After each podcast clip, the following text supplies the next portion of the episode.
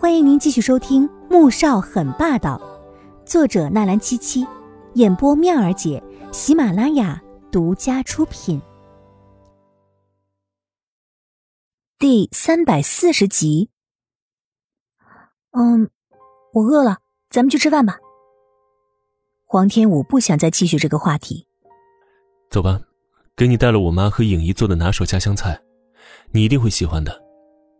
左印捏捏他的鼻子，宠溺的说：“师傅，你就别来了，反正你不喜欢吃 C 国的菜。”黄天武这完全是为了防止自己这个缺心眼的师傅再怂恿着左印求婚。D.K. 愣在当场，他什么时候说了自己不喜欢吃 C 国菜的？等左印和黄天武离开了。D.K. 才意识到一个事实，他被自己的徒弟给嫌弃了，这也太过分了吧？还有没有一点尊师之道了呢？C 国人的传统美德都跑哪儿去了？黄天武的公寓里，左印靠在门框上，看着他身影忙来忙去，嘴角勾起一丝笑意。虽然他整容之后模样变了，可是性子还是和从前差不多。唯独这几年，所有人对他的宠溺，让他又开朗自信了许多。三年前，他曾对他动过心，想着以他的身份，却只能做个见不得光的情人，却没想到他竟然早就嫁为人妇，还是家世显赫的穆家三房少夫人。当时知道这个事实的时候，他其实有些被狠狠打脸的感觉。穆萧寒可以不顾他的身份娶她进门，而他呢？却想的是为了维护左家的利益和声誉，想将她养在外面，以后再娶一个门当户对的女孩做妻子。再后来，他打电话他不接，甚至直接将他拉进了黑名单里。他想，和他此生怕是再无交集了。夜深人静的时候，他独立站在窗前，会想起他的容颜，内心总是有一丝说不出的孤寂。没想到。那场车祸会将他重新带到自己的面前。他忘记了一切，还有了皇家的这个新身份。而从车祸醒来之后，他看到自己开口的第一句话竟是：“你是我男朋友。”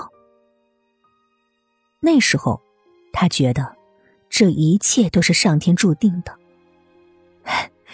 好了，只要等饺子煮开就可以吃了。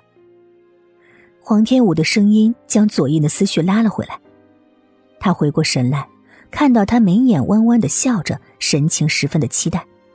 你在这边，每天就吃饺子。刚才他在他的冰箱里看到满满几抽屉冻好的饺子，看着他纤瘦的模样，脸色微微沉下来。都是我自己包的，面粉还是大哥从国内带过来的呢。黄天武并不觉得有什么不好。而他也不知道为什么，竟然也吃不腻。左印看着他满足的模样，无奈的叹了口气：“小五，跟我回国吧。正如 D.K 说的，我今年已经三十五岁了，再拖下去，我就要四十了。我不想等以后我们的孩子去上学，别人会把我认成他爷爷。”原本是让黄天武感到沉重的话题，可是听他这么哀怨的神情说出来，最后还来上这么一句。让他莫名的笑喷出来。好，那我们可以先订个婚，结婚的话，能不能再晚个一年半载的？我现在还没有心理准备呢。他也知道，自己这么一直拖着他很不厚道，可是这几年追求他的人一大堆，其中不乏贵公子哥、电影明星，甚至是名模，让他心动的却没有一个。只有和左印相处的时候，他能感到自然一点。所以，如果真的找不到自己喜爱的，就和最合适的结婚，也不失为一个好的选择。左印还以为自己在做梦呢，愣在原地，神情有些惊讶。你刚才是同意了？黄天武看他这副模样，不禁再度笑出来。没想到平日里在下属面前不苟言笑。说一不二的左大总裁竟然也有这样的一面。没有，刚才是你的幻觉。他淡淡说一句，转身拿着漏勺去捞水面上的饺子，身后却突然被男人抱住了。小五，你放心，这辈子我一定会好好对你的。黄天武愣住了，脸上勾起一丝淡淡的浅笑。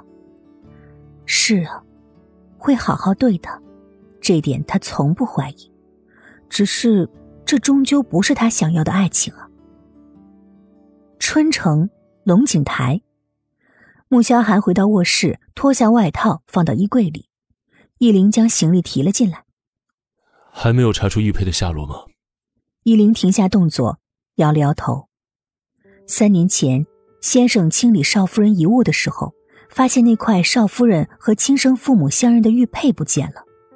他派人几乎寻遍了整个别墅，之后又去穆家二楼翻了个彻底，仍然是没有找到。最后将目标放在了龙井台的佣人和当初处理车祸的交警与消防员的身上。因为那是古物，所以不能排除有人看到值钱的东西便趁人不注意的时候顺走了。而那块玉佩是少夫人和亲生父母相认的证据，更是少夫人贴身佩戴过的。先生是必须要找回来的。只是这三年，他把所有能和玉佩有接触的人全部都监控起来。可是玉佩的消息半点都没有，却总是能听到乱七八糟的消息。新的免费书《凤临天下女商》，同样免费，同样好听，剧情超爽，而且已经很肥喽，可以开始宰喽！点击蜜儿姐头像订阅收听《凤临天下女商》。